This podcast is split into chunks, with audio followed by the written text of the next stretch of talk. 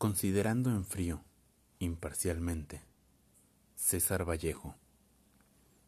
Considerando en frío, imparcialmente, que el hombre es triste, tose y, sin embargo, se complace en su pecho colorado, que lo único que hace es componerse de días, que es lóbrego mamífero y se peina.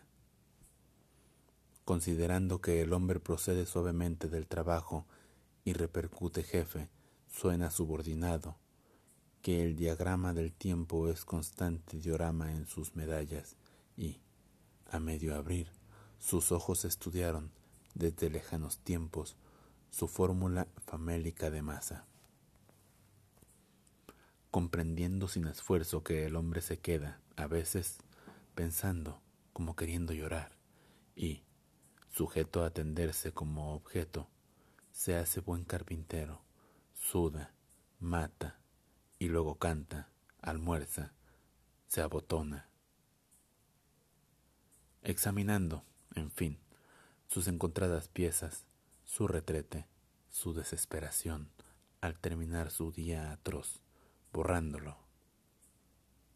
Considerando también que el hombre es en verdad un animal y, no obstante, al voltear, me da con su tristeza en la cabeza,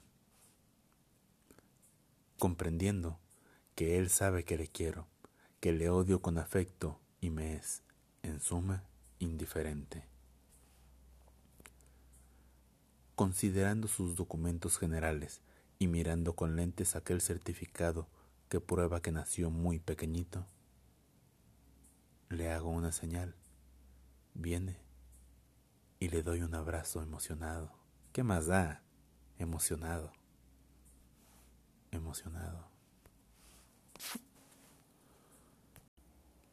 Mi nombre es Galen y esta medianoche de lunes 30 de noviembre me gustaría poder acompañarlos mientras se cargan de la energía de la luna azul.